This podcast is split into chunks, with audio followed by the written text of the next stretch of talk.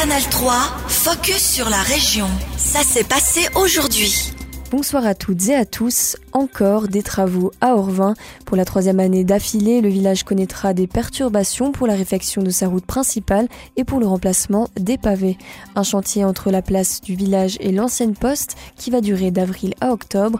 Une longue période donc, mais pour un travail minutieux, comme l'explique Cédric Berbera, chef du service pour le Jura bernois au sein du service cantonal des ponts et chaussées. Alors, il faut bien se rendre compte que lorsque l'on pose un pavage, comme on l'a sur la route cantonale ici à Orvin, on prend pavé par pavé. Donc, c'est-à-dire que les employés qui sont sur le chantier prennent chaque pavé de la main, le regardent avant de le mettre en place. Et puis, on a grosso modo 1750 mètres carrés pour cette étape de cette année, ce qui représente environ 200 000 pavés qui doivent être reposés les uns après les autres. Et ceci sans compter les pavés de bord de chaussée. Pour cette nouvelle phase de travaux, la route vers Frainvilliers sera complètement fermée à la circulation, un inconvénient pour les habitants de la région, comme le reconnaît le maire d'Orvin, Patrick Deveau. Les désagréments, ils viennent pas seulement pour les gens du village, ils viennent pour ceux de l'extérieur qui aimeraient traverser chez nous et qui pourront pas forcément passer. Alors pour eux, ben voilà, il y a des solutions qui sont un petit peu moins contraignante que les autres années.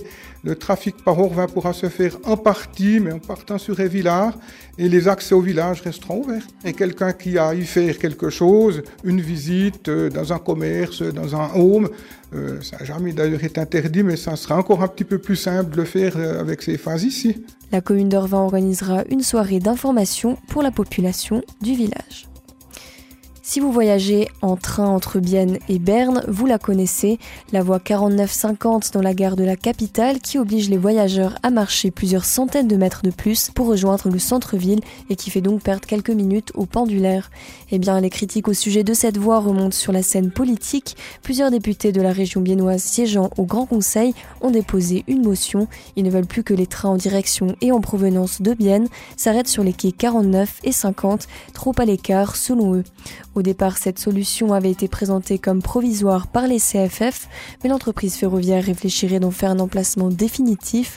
Les motionnaires demandent donc au canton de Berne d'intervenir, mais pour Christiane Eby, chef de l'Office des transports publics et de la coordination des transports du canton de Berne, un changement de voie n'est pas à exclure, car non, la situation actuelle n'est pas définitive. Je ne suis pas convaincu que c'est le cas. D'une part, la, la construction de la nouvelle passerelle souterraine, elle sera terminée dans quelques années à ce moment-là, il y aura de nouveau de la place dans, le hall principal. Et puis à plus long terme, euh, l'offre n'est pas encore déterminée. Au niveau fédéral, il y a des, des enquêtes qui se font pour voir quelle sera l'offre future.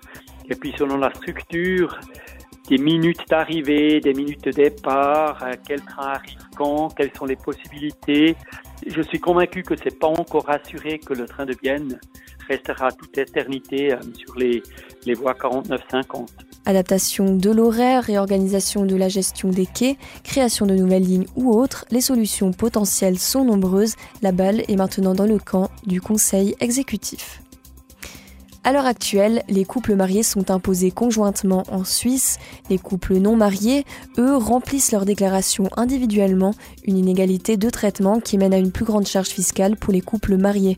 Ainsi, le Conseil fédéral propose une réforme de l'imposition pour garantir l'égalité selon l'état civil. Avec cette loi, les couples mariés seraient eux aussi imposés de manière individuelle, une réforme qui serait également transposée dans les législations cantonales. Suite à une mise en consultation du texte, le canton de Berne s'est en faveur de la proposition, même si les autorités bernoises percevraient moins d'argent des impôts, comme le reconnaît Astrid Berchi, directrice cantonale des finances. Si l'on veut s'assurer que le moins de contribuables possible subissent une charge supplémentaire, il faut accepter une certaine diminution des recettes. Et une baisse de recettes euh, d'un pourcent entraînerait déjà une perte fiscale d'environ 40 millions de francs pour le canton et de 20 millions de francs pour les communes. À cela s'ajoute la perte de la part de l'impôt fédéral, soit environ 200 millions de francs pour l'ensemble des cantons. Si les couples mariés sont imposés individuellement à l'avenir, l'administration cantonale devrait traiter 200 000 déclarations d'impôts supplémentaires. Le canton devrait engager des dizaines de nouveaux collaborateurs pour suivre le rythme. Difficile pour Manfred Buller de mener deux combats de front. L'UDC a informé hier après-midi renoncer à son siège au Grand Conseil dès la fin du mois de mars. Après une semaine à jongler entre ses fonctions au Parlement cantonal et au Conseil national, il a donc préféré se concentrer sur la défense du siège francophone bernois au national. Être député cantonal et conseiller national, deux fonctions finalement pas compatibles selon Manfred Buller. Je dirais que c'est vraiment le sentiment de devoir être à deux endroits en même temps physiquement lorsqu'il y a des débats à la fois au RATA aussi au Parlement et que euh, sur certains votes on se demande est-ce qu'on est au bon endroit, est-ce qu'il va y avoir euh, une votation euh, qui sera à une voix près? Et puis on ne sera pas dans la bonne salle et on aura quelque part l'impression de ne pas avoir véritablement bien rempli son mandat face au peuple. Crainte-là que j'ai envie d'évacuer euh, pour, pour vraiment me concentrer sur un seul mandat. La politique nationale correspond-elle mieux à ses ambitions que la politique cantonale? Manfred Puller Non, ça n'a rien à voir avec euh, une question d'ambition. C'est vraiment euh, un arbitrage qui doit se faire. Je suis le seul francophone bernois sous la coupole fédérale. Il y a 12 députés du Jura bernois qui sont garantis au Rathaus. Donc je pense que la priorité est mise au endroit si je choisis la coupole fédérale. ça me paraît évident. C'est son collègue de parti Maxime Oxenbein qui reprendra sa place au Grand Conseil en avril. Le citoyen de Bévillard siège notamment au Conseil du Jura bernois depuis 2016. Une interview donnée bien évidemment avant l'affrontement entre le HC et le CP Berne. Ce soir, c'est le début des playoffs pour l'équipe zélandaise. Deuxième de la saison régulière, restant sur cinq victoires consécutives, les Biennois partent favoris dans ces quarts de finale face au CP Berne. Mais on le sait, les playoffs, c'est une nouvelle saison qui commence. Tout est possible. Mathieu de Dardel est allé à la rencontre du capitaine du HC.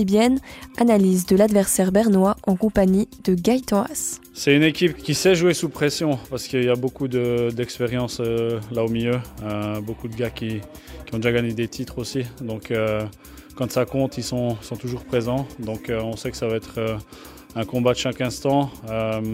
ils, vont, ils vont venir fort physiquement pour essayer de, je pense, casser notre jeu.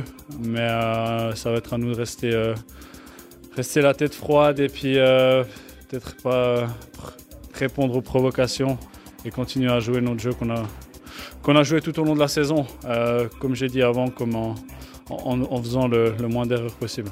C'était un extrait de Gaëtan Haas, capitaine du HC Bienne, acte 1 des quarts de finale des playoffs face au CP Berne. C'est donc ce soir dès 20h à la Tissot Arena. Retrouvez notre interview complète sur ajour.ch. Canal 3, focus sur la région. Aussi disponible en podcast sur Spotify et Apple Podcast.